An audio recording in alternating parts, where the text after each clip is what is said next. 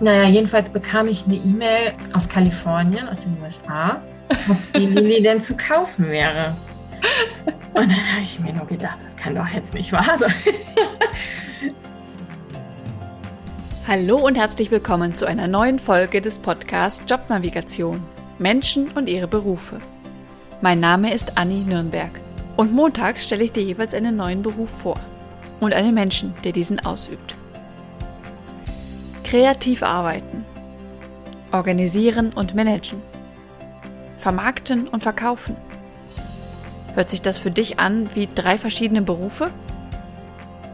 Mein heutiger Gast Susanne vereint alles drei, indem sie Puppen entwirft, herstellt, verkauft und das Unternehmen drumherum organisiert.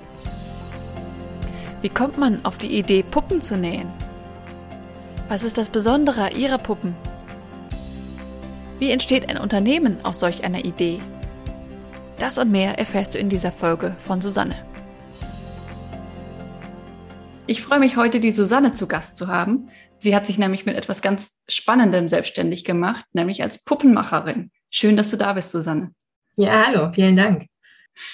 Heute ist mal wieder meine kleine Tochter Eva dabei. Sie war ja schon mal dabei. Wir müssen uns gerade wegen Corona-Verdacht etwas isolieren. Deshalb konnte ich sie nicht anders unterbringen. Aber letztes Mal hat das hier auch ganz gut geklappt. Also wenn ihr so ein bisschen Babygeräusche im Hintergrund hört, dann ist das die Kleine. Jetzt aber zu Susanne. Ja.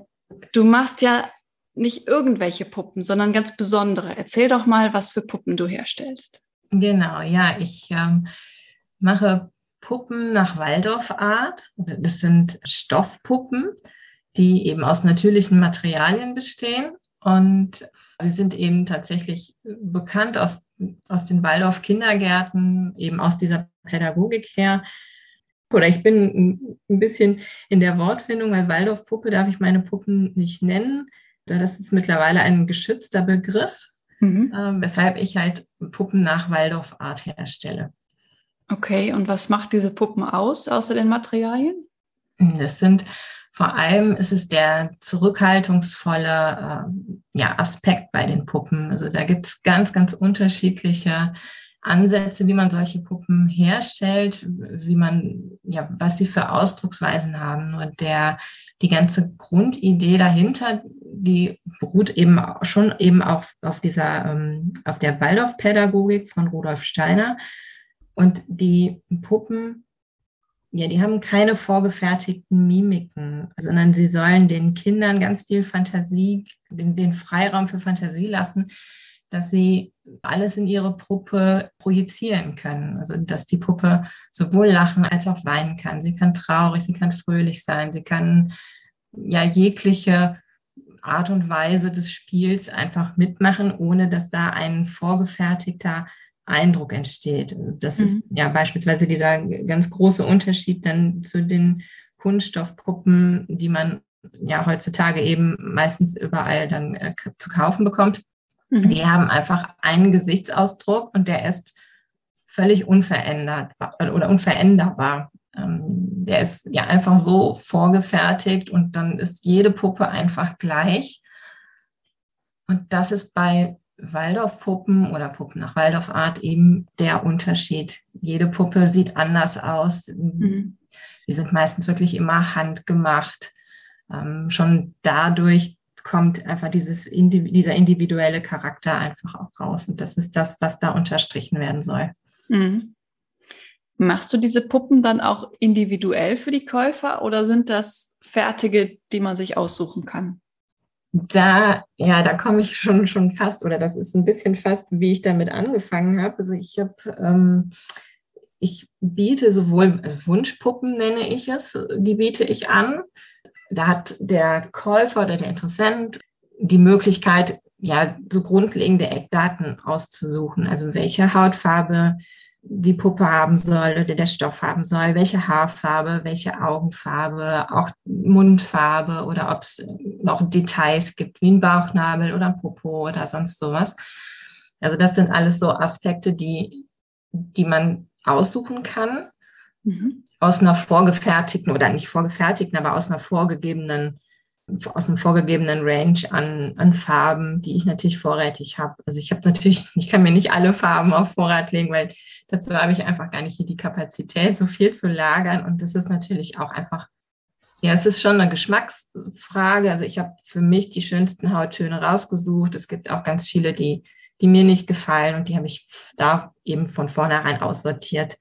Um, ich biete aber eben auch, oder das ist eigentlich im Moment das, was ich im Moment äh, mache, dass ich Puppen selber mache nach meinem, ja, nach meinem künstlerischen Gusto, dass ich die so gestalte, wie ich es eben auch sehr, sehr gerne mag. Natürlich weiß ich ja auch mittlerweile, was, ähm, was gefragt ist oder was nicht so gefragt ist. Und dann kommen die in meinen Shop und dann ja, sind die innerhalb von Sekunden sind die mal ausverkauft mittlerweile. Echt? Ja, genau. Ja, ja, das was? ist. Äh, das ist wirklich total krass. Also damit hätte ich nie, nie, niemals gerechnet, als ich damit angefangen habe. Aber das ist, ähm, ist es möglich. Es ist einfach total überwältigend. Also wenn ich Puppen fertig habe und habe die fotografiert und ja, gerade vor Weihnachten war es dann, ähm, dann habe ich die oder dann schalte ich das zu einem gewissen Termin frei und muss dann zusehen, dass ich die auch genau auf die Sekunde wirklich dann in diesem Shop freischalte und dann hat es nicht zwei Sekunden gedauert, dann waren die wieder weg. Krass.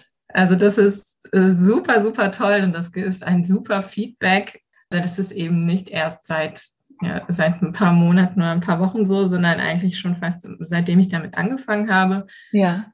Weshalb ich da auch so reingestolpert bin und ja gerade im letzten Jahr mich so ein bisschen sammeln musste, weil ich mir überlegen musste, ja, wie mache ich das denn? Weil das ist natürlich, für mich ist das auf der einen Seite total toll, weil ich dann so ein super Feedback bekomme, ja, weil so, weil die Nachfrage halt so toll ist.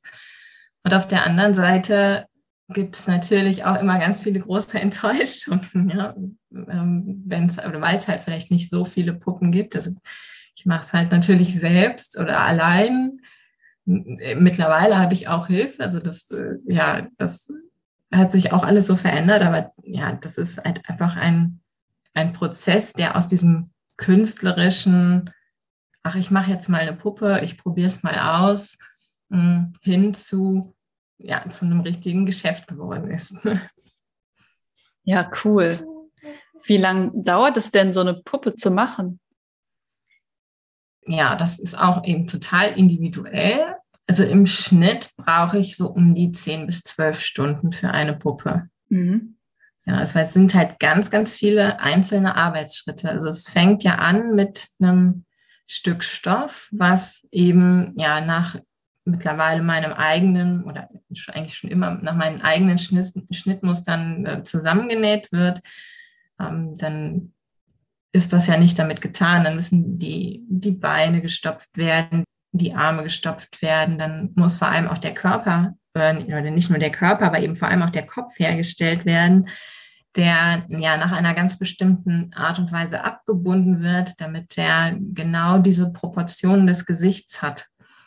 Da habe ich sehr, sehr viele Menschen beobachtet. Ich saß ja, da, habe ich das Angenehme mit dem Nützlichen verbunden. Ich saß halt im, im Sommer viel in Cafés draußen und habe mir Gesichtsformen angeschaut von, von Menschen, ja, wie, oder vor allem auch von Kindern, wie, wie sind die Proportionen, wo sitzen die Augen, sind, stehen die weit auseinander, sind die nah zusammen, wie, wie ist die Nase proportioniert, müssen Puppen dann unbedingt Ohren haben? Also meine haben keine. Ich kann es schon auch extra als extra anbieten, aber meine haben keine, weil die Ohren eigentlich im Gesamtbild untergehen.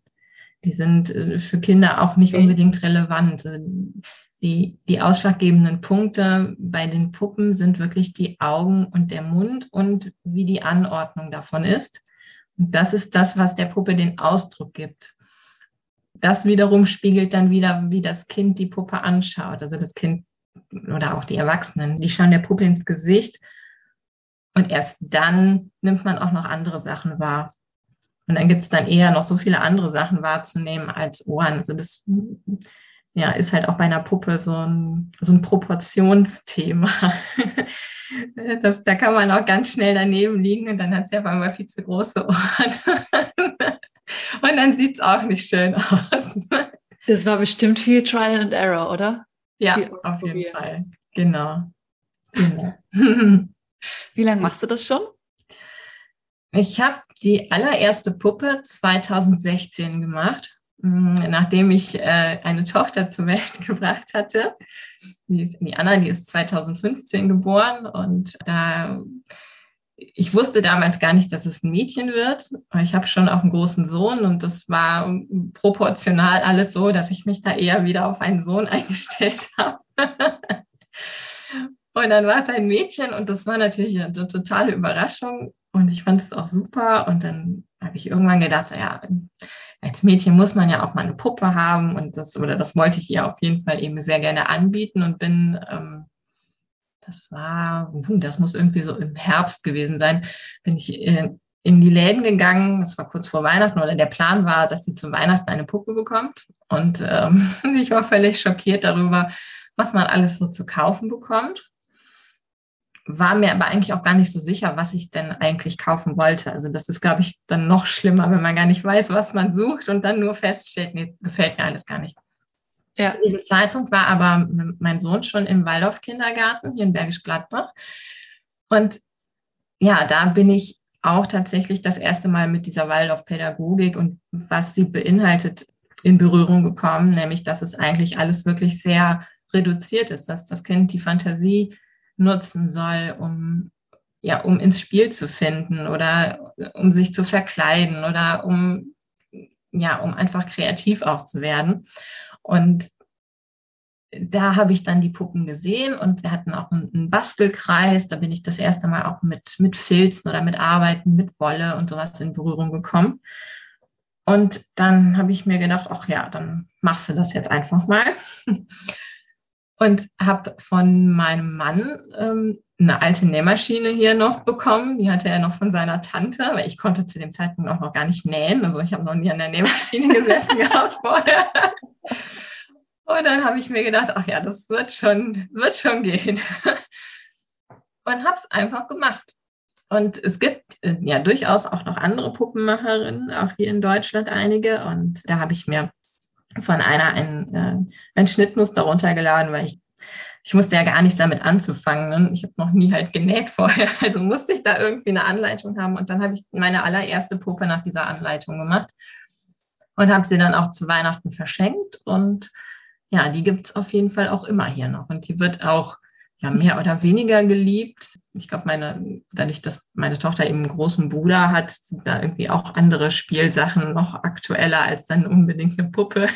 Ja. Aber es gibt, also sie gibt es auf jeden Fall hier noch. Und äh, ja, wegzudenken ist sie auch gar nicht mehr. Ja, so habe ich halt die erste Puppe gemacht. Und dann äh, fand ich das aber so spannend, das Resultat zu sehen und habe mir direkt gedacht, naja, aber wenn du das doch anders machst, dann wird die doch bestimmt anders aussehen. Und zack, bin ich da wieder in mein altes Schema zurückgefallen, nämlich im, ja, ins analytische Denken und habe dann das, was ich da gemacht habe, was ich kreativ ja, her, rausgebracht habe, habe es analysiert und habe dann schon noch eine zweite gemacht direkt. Und die sieht wiederum ganz anders aus. und da war ich so, ja, ich war nicht schockiert, aber ich war so überrascht darüber, dass man doch eigentlich oder dass es immer wieder Sachen oder immer wieder Puppen sind oder auch da in, zu dem Zeitpunkt eben ja, dieses künstlerische, dass es einfach so unterschiedlich ist, obwohl ich mir ja eigentlich vorher genau überlegt habe, wie es sein soll. Und dann habe ich gedacht, naja, okay, da musst du noch eine machen. Du brauchst ja irgendwie mal eine Referenz. und so habe ich dann mit der Zeit einige gemacht und die wurden dann auch immer hübscher und immer schöner. Und also, ich meine, natürlich waren die erste, ist die erste immer die schönste, ne, sagt man. Aber äh, genau, so dass ich dann da auch aus dem Kindergarten unheimlich Feedback bekommen habe, ja, dass die ja so total toll wären und schön wären und so sorgfältig und habe da auch eine ähm, eine ehemalige Waldorf-Lehrerin, die Handarbeit unterrichtet, die, die dort eben auch mit dem Hausmund, mit der ich mich sehr, sehr viel darüber ausgetauscht habe, also die eben auch einen, ja, einen ganz großen Erfahrungsschatz hat, auch im Puppenmachen. Und ja, so ist das irgendwie immer weitergegangen. Und ich habe dann für mich analysiert, wie ich denn was am besten mache und wie ich natürlich auch dann immer ein gleichbleibendes Ergebnis bekomme. so hat das Ganze angefangen. Okay. Und das Analytische, das hast du aus deinem ersten Leben als Ingenieurin? Genau, ja. Äh, selbst da bin ich nur auf Umwegen hingekommen. Also im Nachhinein macht das alles irgendwie Sinn. Aber ich war als, äh, als Kind war ich eigentlich sehr, ich war sehr musikalisch. Ich habe ähm, auch, ich habe lange, oder als ich sechs war, habe ich angefangen, Querflöte zu spielen und habe das eigentlich auch ziemlich erfolgreich gemacht, war dann in der, in der Schule, in, ja, in verschiedenen Orchestern und war damit auch in anderen Ländern. Und äh, es war eigentlich so klar nach dem Abi, ja, da musst du doch Musik studieren, das ist doch ganz klar, was anderes geht doch eigentlich gar nicht. und dann habe ich aber irgendwie so die Nase voll davon gehabt. Und ich so, nee, ich kann das jetzt nicht mein ganzes Leben lang weitermachen, weil ich kann das ja jetzt. Jetzt muss ich was anderes machen. okay. Ähm, genau. Und dann wusste ich aber erst tatsächlich gar nicht, was ich machen soll. Also da wäre mir vielleicht eine Berufsberatung, die wäre vielleicht super geworden.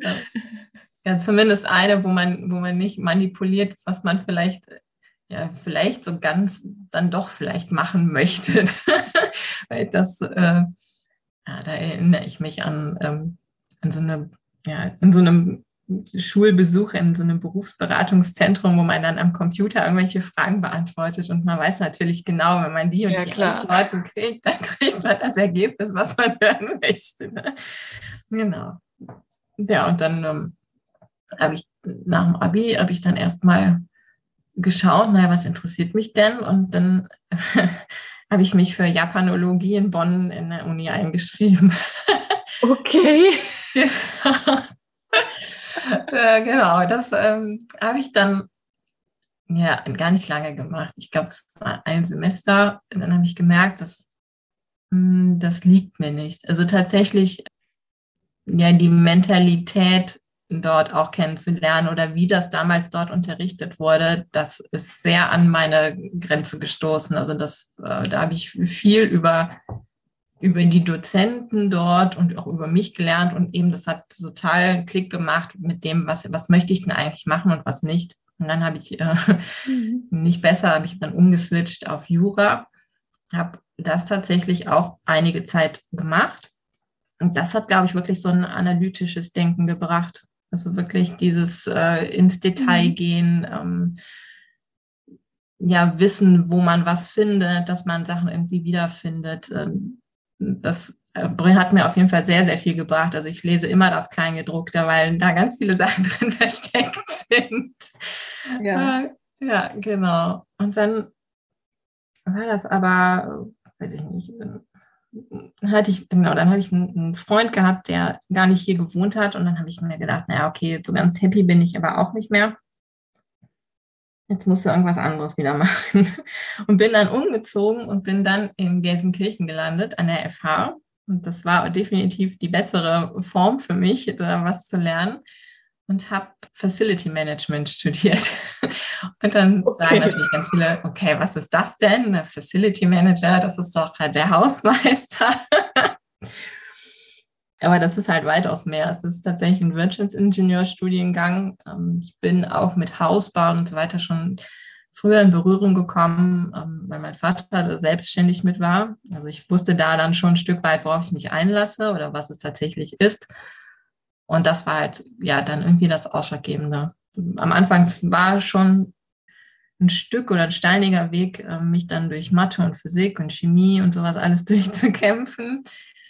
Aber es ging also das, das funktionierte dann und das ist einfach super, ein super interessanter Beruf, der ja total unterschätzt wird, weil jedes größere Unternehmen braucht eben Facility Management, weil die Gebäude einfach instand gehalten werden müssen. Ne? Das ist äh, genau auch analytisches Denken, Vorausschauen, Planen.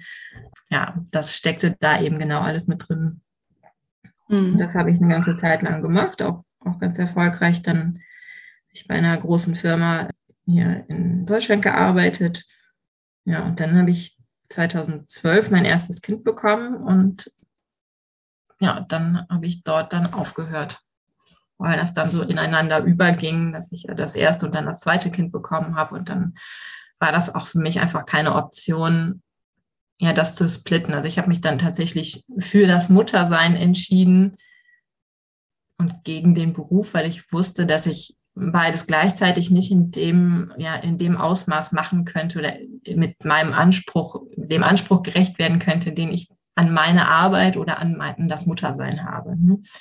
Also ich wollte sehr gerne eben für mein Kind da sein und äh, das gut versorgt wissen. Und hätte ich, hätte ich weiter in dem Job gearbeitet, dann hätte ich den nicht so aus, ja, oder den hätte ich dann nicht so ausführen können, wie ich es gewohnt war. Ja, das, und das wäre schwierig geworden. Es ist eine Männerdomäne, da muss man als Frau auch ähm, Präsenz zeigen. Das finde ich eigentlich auch gar nicht so schlimm. Das, das hat mir auch eben sehr, sehr viel Spaß gemacht. Da habe ich sehr viel über, über Männer und Männerumgang untereinander und so weiter gelernt. Aber ähm, ja, es war ein, ein zeitintensiver Job, der eben auch noch in ja, 100 Kilometer weit weg gewesen wäre und das wäre einfach, okay. das hätte einfach nicht funktioniert. Ja. Genau. Ja. Und so kam dann eins zum anderen. Auf jeden Fall schon viele unterschiedliche Dinge gemacht oder ausprobiert. Genau, ja. Wie kam ja, es denn dann da, davon, äh, dass du jetzt mit, mit Puppen ausprobiert hast, ein paar Puppen gemacht hast, dazu, dass du dich wirklich damit selbstständig gemacht hast? Das ist ja nochmal ein anderer Schritt. Genau. Das war tatsächlich dann zurückzuführen auf das positive Feedback, was ich bekommen habe. Ja. Da kam dann nämlich die Frage, ach ja, könntest du mir nicht vielleicht auch eine Puppe machen? Deine ist so schön, ich bekomme das ja einfach gar nicht hin. Und dann habe ich gesagt, ach ja, klar, kann ich machen. Ja. Dann kam die nächste Freundin, die sagte, ja, also meine Schwester, die hat jetzt ein Kind bekommen und der würde ich gerne eine Puppe schenken.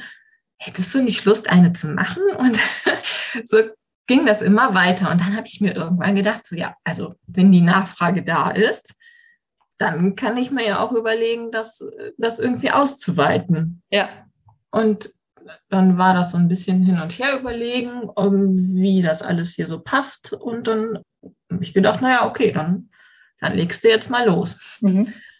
Und dann habe ich mir überlegt, naja, was gehört denn dazu, ein Geschäft aufzumachen? Mhm. Das ist ja was, da kam ich vorher noch gar nicht mit in Berührung. Also meine, mein Vater, der war selbstständig und meine Eltern waren selbstständig und mein Mann ist auch selbstständig. Das heißt, ich bin sehr, sehr umgeben oder sehr viel umgeben von, von Selbstständigen, ja. ähm, die mir da eben auch sehr viel Tipps gegeben haben oder wo ich auch schon so ein gewisses Netzwerk dann hatte.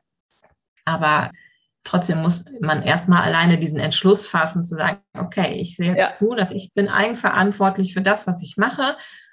Und natürlich gibt es auch nur das, was ich mache, dann womit ich Geld verdiene. Weshalb ja. das dann immer so ein Selbst und ständig ist. Also der Kopf ist dann, war dann nur voll da drinne im, wie, wie mache ich das denn überhaupt? Mhm. Und ähm, das Ganze natürlich kombiniert mit einem kreativen Beruf oder mit, mit einer kreativen Arbeit, das ist schon, also das ist schon am Anfang tatsächlich schon ein Spagat gewesen, weil Kreativität, die gibt es halt nicht auf Knopfdruck. Also wenn mhm. ich jetzt äh, gesagt habe, okay, ich zwack mir jetzt jeden Tag, weiß ich nicht, am Anfang, als die Kinder noch kleiner waren, jeden Tag zwei Stunden ab und mhm. dann und dann kommt der Babysitter und dann musst du was machen, dann mhm. habe ich auch schon hier gesessen und gedacht, so, nee, eigentlich geht das jetzt gerade gar nicht, weil mein Kopf ist noch voll von anderen Sachen und ich kann jetzt nicht auf einmal hingehen und eine Puppe gestalten. Ja, das ist ja. wirklich was, da braucht man eine, da braucht man Muße zu. Und manchmal funktioniert es auch mit der Fingerfertigkeit einfach nicht. Also dann sticht man sich zehnmal, zwanzigmal mit der Nadel in den Finger und dann lässt man es mhm. besser wirklich einfach liegen und macht ja. zu einem anderen Zeitpunkt. Also das, diese, diese Grätsche, das hinzubekommen, das war am Anfang schon, schon nicht einfach. Aber das, ja, das geht mittlerweile, geht das. Okay. Genau. Und das ja, hast du dir alles dieser, selbst beigebracht, was du so machst? Genau. Ja. Krass.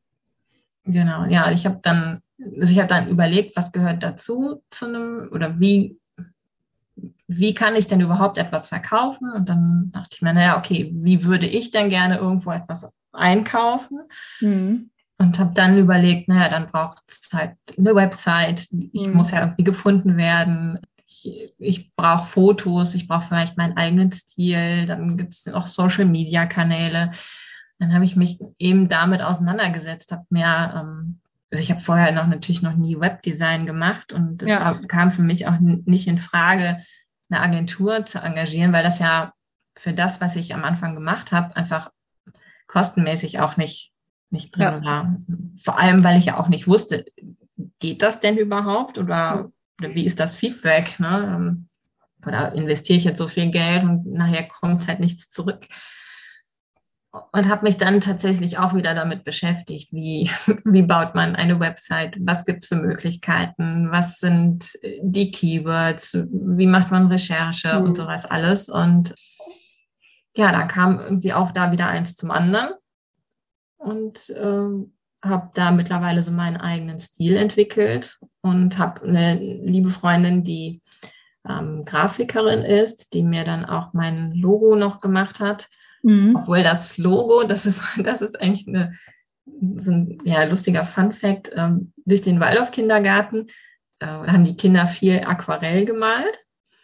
Und das war ja, früher, wir haben mindestens irgendwie zwei, dreimal in der Woche hier quasi den Maltisch aufgebaut gehabt und haben einfach ähm, Farben miteinander gemischt und haben einfach tolle Kunstwerke gemacht oder vor allem mehr die Kinder und ich mache das, habe das dann auch eben gern gemacht und habe dann genau dieses Aquarell gemalt, was jetzt in meinem Logo ist. Also das habe ich dann natürlich halt mhm. entsprechend ausgeschnitten aber das habe ich hier tatsächlich original auf dem Karton noch liegen. Also das ist schon, das ist schon toll. Ja. Cool. Ja. Ja, und dann äh, ging das halt so weiter. Dann habe ich mir gedacht, okay, jetzt hast du eine Website, dann hatte ich erst auch einen Etsy-Shop und habe mich dann darüber geärgert, dass man da so viele Gebühren zahlen muss und dass man da eher auch so in der Masse untergeht. Habe dann angefangen, meine Bilder etwas umzustellen, wie ich, wie ich die Fotos gemacht habe und habe dann natürlich auch Puppen gemacht noch, weil ich muss natürlich auch das machen, was ich dann gerne verkaufen möchte. Ja. Und habe dann ja die Lilly gemacht, also die, das ist irgendwie die Puppe, mit der das alles irgendwie eine Wendung genommen hat. Das ist quasi die Protagonistin, die immer auf meiner Website auch zu sehen ist, dieser ähm, Blonde mit den kleinen Zöpfchen oben und diesem zartrosa Kleidchen. Äh, das ist der Renner. Das ist, ich könnte, glaube ich, eigentlich nur Lillys machen. ja, alle danach fragen. Mhm. Okay. Aber genau speziell diese Lilly, die hatte ich, was war, wie war das noch? Die hatte ich auf meiner Website aber nur als Foto. Da hatte ich damals noch keinen eigenen Shop dort und hatte sie dann bei, ich glaube, bei Instagram auch. Naja, jedenfalls bekam ich eine E-Mail aus Kalifornien, aus den USA, ob die Lili denn zu kaufen wäre. Und dann habe ich mir nur gedacht, das kann doch jetzt nicht wahr sein, dass, dass das jetzt schon dann direkt so losgeht. Und ja, ja also die Lilly, die sitzt jetzt oder die lebt jetzt seit, hm, ja, das war 2017 war das noch, lebt sie in Kalifornien in der Nähe von San Francisco. das ist ja meine Story. Cool. Ja, und dann äh, habe ich mir gedacht, das ist ja, also die erste richtige Puppe, das war so richtig dieses bewusste, das war die erste bewusste Puppe, die ich für jemand anderes, den ich noch nicht kannte, für den Verkauf gemacht hat. Und die ist eben dann wirklich direkt so weit gereist. Und äh, da habe ich total tolles Feedback auch erhalten, dass das ja einfach so richtig gut angekommen ist oder dass die Kleine da gut angekommen ist. Und das war total aufregend. Ne? und dann kam halt so, dann kam halt eine nach der anderen. Und ähm, da auch immer wieder super viel Feedback bekommen und dann natürlich auch direkt die Anfragen, kannst du mir nicht auch so eine machen? Ich hätte auch gerne so eine. Und ich merkte dann, okay, der, der Kalender füllt sich. Ne? Mhm. Wenn, ich die, wenn ich die Anfragen alle annehmen würde, das kann ich alleine gar nicht schaffen, weil mhm. ich ja auch noch Mutter bin und auch noch gerne mal im Garten bin und, und, und was mache. Und äh, ja, dann habe ich die ersten Jahre habe ich da sehr viel Zeit investiert und habe tatsächlich sehr viele Puppen gemacht, einfach weil ich dachte, naja, okay, die Nachfrage ist da, du musst sie bedienen. Äh, das kann dann nicht sein, wenn du jetzt Nein sagst, dann, dann hört das vielleicht irgendwann auf. und irgendwann habe ich mir aber gedacht, nee, das, das kann so nicht weitergehen. Das, äh, da muss ich strukturierter ran und habe mich dann ein bisschen zurückgezogen und mir überlegt, okay, ähm, oder andersrum, ich musste mir überlegen, will ich nur so viele machen, wie ich tatsächlich schaffe oder möchte ich ein Stück weit auch wachsen und es tatsächlich als Unternehmen sehen und dem mhm. Ganzen auch wirklich mehr Raum geben und mehr Luft geben. Und das ist ein Prozess, der, ja, den muss man erstmal im Kopf durchspielen, ob man das, ob das das ist, was man möchte. Ja, und dann habe ich mich aber dazu entschlossen, zu sagen, okay, dann das möchte ich dann jetzt. Und ja. ähm, ab dann musste dann noch überlegen, okay, was sind denn tatsächlich meine Produkte, die ich anbieten möchte? Und habe jetzt, habe dann gesagt, okay, es gibt genauso viel Puppen oder wenn ich nicht nur so viele Puppen mache, es gibt aber auch ja Kleidung, die für Puppen ja immer relevant ist. Schöne Puppenkleidung gibt es so selten zu kaufen, also in den, in den herkömmlichen Geschäften, dass ich halt auch da gesagt habe, okay, dann muss ich mal schauen, dass ich mir eine Näherei suche, die das dann für mich anfertigt. Und ja, so nahm das irgendwie alles seinen Lauf. Und so für mich der gefühlte ja, Ritterschlag, äh, der war dann im letzten Jahr, im Januar letzten Jahres, dass ich in meine E-Mails schaute und, ein, und eine E-Mail hatte von der, ähm, von der British Vogue. Und da habe ich erst nur gedacht, naja, es ist vielleicht irgendwie Spam, der irgendwie hier drin gelandet ist. Das kann ja gar nicht sein. Und äh, ja, aber eben meine Grafikfreundin, die hat lange in London gewohnt und dort Design studiert, die sagte, nein, nein, das ist total, das ist wirklich so, das ist echt. Und, und dann, ja, habe ich zurückgeschrieben und das ist auch, war halt dann auch tatsächlich wirklich echt. Aber die British Vogue, Vogue äh, fragte dann auch an, ob sie meine Puppen halt in ihrem Magazin halt auch vorstellen kann oder mit einbeziehen kann in ihre Produktempfehlungen. Und äh, ja, das war total aufregend. Und das, jetzt habe ich äh, tatsächlich drei Exemplare hier stehen, wo meine Puppen mit abgebildet sind. Ne? Das, äh, das ist ja cool. Da habe ich mir auch gedacht, so, es, es zieht irgendwie seine Kreise und es ist irgendwie immer schon von Anfang an international. ja, und dass das so von selbst alles passiert. Cool. Ja. Also die richtige Idee gehabt, das Händchen dafür und dann läuft genau. einfach der Rest. Spannend. Finde ich total inspirierend. das ist schön. ja, Inspiration ist dann ganz wichtig. Ja. Und man darf tatsächlich keine ähm, ja keine Angst haben oder keine Furcht haben davor, dass auch Sachen unvorhergesehen passieren. Also das ist, das ist, glaube ich, immer wieder der Fall, dass Sachen an mich rankommen, mit denen ich so vorher noch nie zu tun hatte. Und mhm. man muss einfach ja, angstfrei daran gehen und sagen, okay, ich äh, kenne das zwar nicht, aber ich muss das jetzt mal ausprobieren. Oder das wird schon eine, es wird schon einen Weg finden. Das, also auch das Spielzeug machen an und für sich, das ist genau auch diese Schwierigkeit. Also das eine ist die kreative Arbeit, die Puppen tatsächlich zu machen, zu nähen. Das andere ist, sie zu vermarkten, in, ja, ich, ich nenne es mal in Szene zu setzen. Mhm. Ähm, und was ein ganz großer Aspekt, der noch dann dahinter kommt, ist äh, die rechtliche Seite.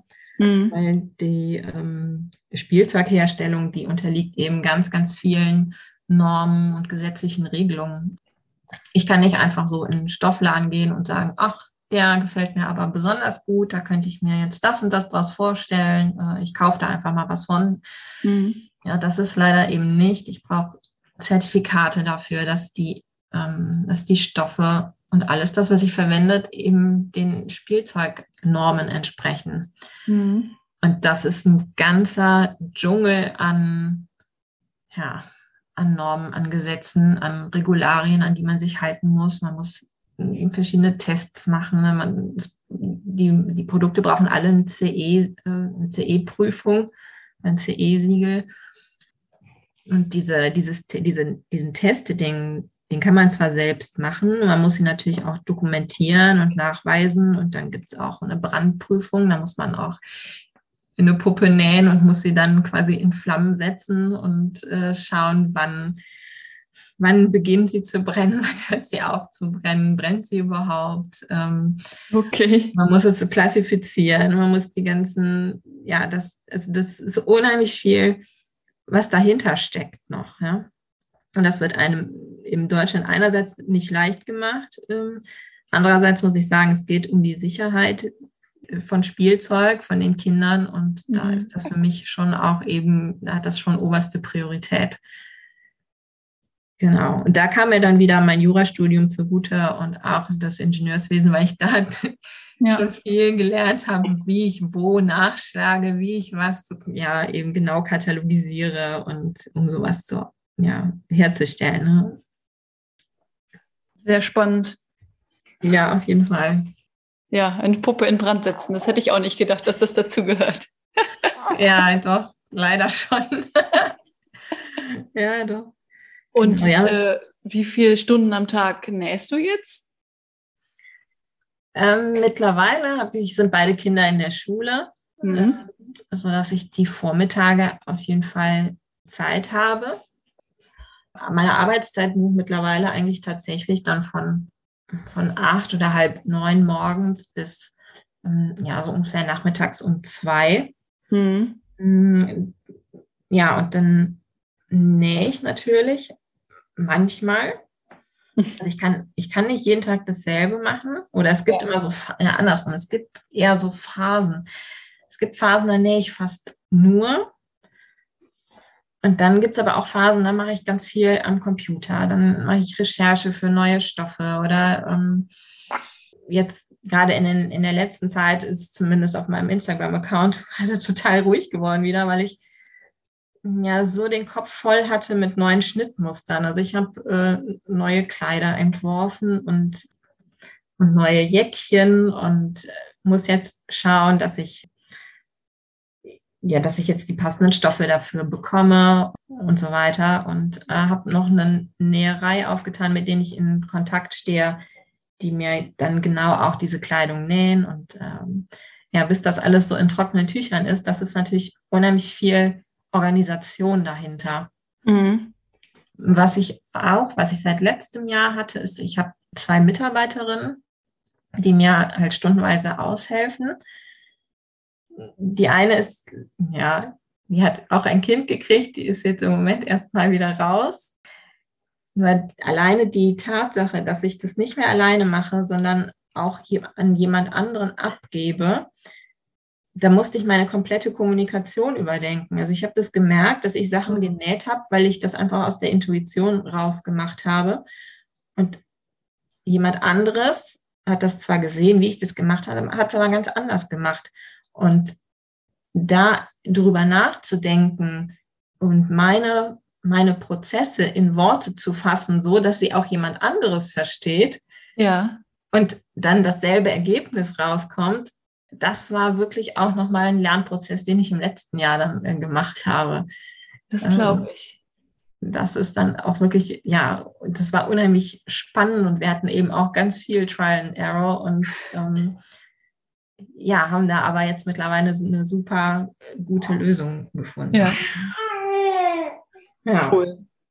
Haben letztes Jahr noch, also ich habe noch mit einer anderen Freundin zusammen ein anderes Produkt entwickelt. Wir haben kleine Steinwichtel entwickelt. Das sind kleine ja, Mini-Püppchen aus Niki-Stoff. Die sind ganz kuschelig weich und äh, so ungefähr 15 Zentimeter groß, gerade halt auch für, für Babys oder auch, ich, wir haben auch mittlerweile ganz viele Erwachsene, die sich den gerne einfach mit in die Tasche legen. Die, da gibt es fünf verschiedene Sorten und die haben alle einen Edelstein eingenäht. Die sind, das ist ein Edelstein, der ist eingebettet im, in Wolle in diesen Körper. Ähm, und also sie macht viel mit so spiritueller Beratung und äh, die haben einen Edelsteinhandel. Und da kamen wir eben zusammen, als ich mal auf einem äh, Bazar an der Waldorfschule war. Da hatte ich so kleine Püppchen und sie sagte, boah, sollen wir da nicht irgendwie zusammen was machen? Und ja, genau, das haben wir dann im letzten Jahr so richtig noch vorangetrieben. Und da stehen wir jetzt so richtig, also die sind schon am Markt, aber das, das müssen wir jetzt noch weiter, weiter verfolgen. Ja. Auch spannend. Das heißt, diese Steine haben dann eine bestimmte Wirkung und die kann man sich dann in die Tasche tun mit den. Also genau, richtig. Dann gibt es ja. dann den Liebeswichter, der hat zum Beispiel einen Rosenquarz äh, unterm Herzen sitzen. Genau, der soll, also der schenkt dann ganz viel, ganz viel Liebe. Deshalb ist ein total tolles Geschenk für zur Geburt eigentlich, ne? Weil das ja. den, den ganzen kleinen Babys eben ganz viel Liebe gibt. Dann gibt es aber auch einen Schutzwichtel beispielsweise. Da ist ein äh, schwarzer Turmalin drin, der erdet eben und schenkt ganz viel Schutz. Gerade im Moment in dieser Corona-Zeit ist das eben auch sehr gefragt. Mhm. Genau. Und da haben wir eben auch viele Erwachsene, die sagen, okay, ich brauche einfach was, einen kleinen Begleiter, der mich vielleicht in der Tasche anlacht und ja. äh, ich weiß genau, der, der beschützt mich. Ne?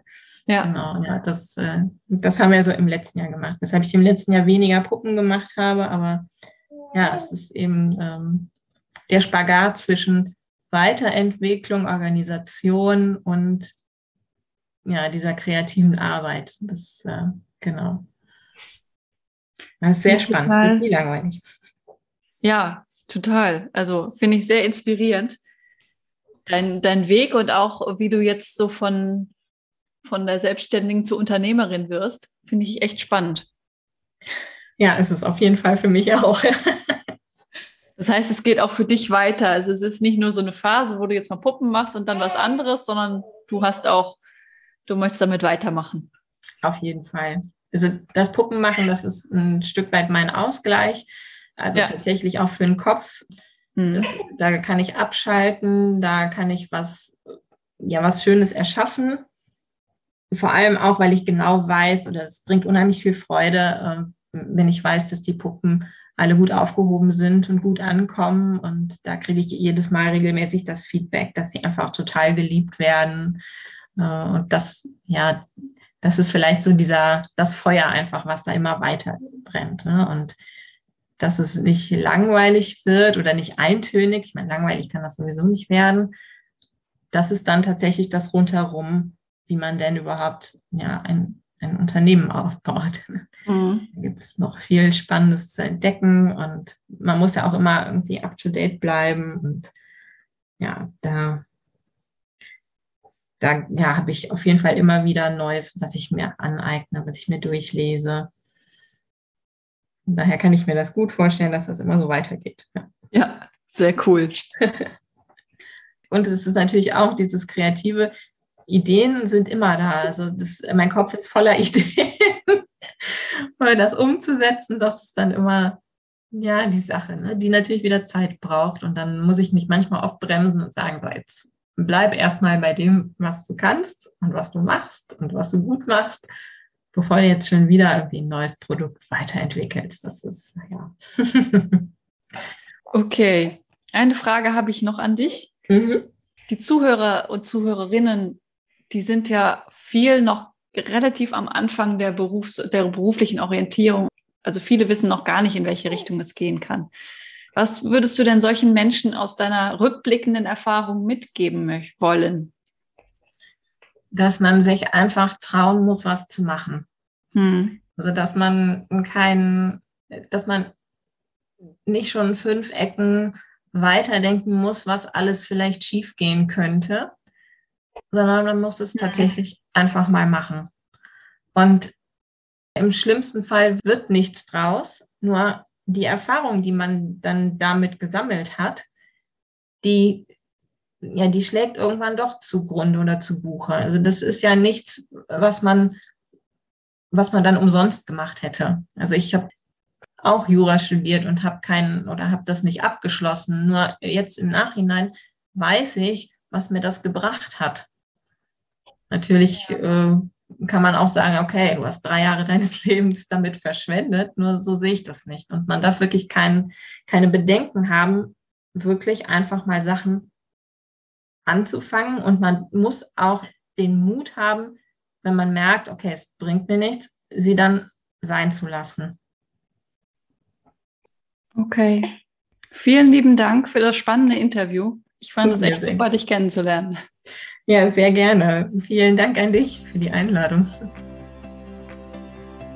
Das war eine weitere Folge des Podcasts Jobnavigation Menschen und ihre Berufe mit Anni Nürnberg. Ich hoffe, du kannst jetzt besser beurteilen, ob solch ein Kreativberuf etwas für dich sein könnte. Falls du noch eine Frage dazu hast, schreib mir gern eine E-Mail an podcast.jobnavigation.de. Du kannst mir auch schreiben, wenn dich ein bestimmter Beruf interessiert, der noch nicht im Podcast vertreten ist. Dann suche ich einen Interviewpartner, der uns diesen vorstellen kann. In der nächsten Folge geht es weiter mit einer ehemaligen Lehrerin, die jedoch aus dem Beruf und der damit verbundenen Verbeamtung ausgestiegen ist. Bleib dran, um mehr zu erfahren. Deine Anni von Jobnavigation du bist doch verbeamtet und wirst gut bezahlt, dann äh, darfst du dich ja nicht beschweren über Arbeitsbelastung. Abgesehen davon eilt ja dem Lehrberuf das Klischee voraus, dass man um 14 Uhr die Beine hochlegt.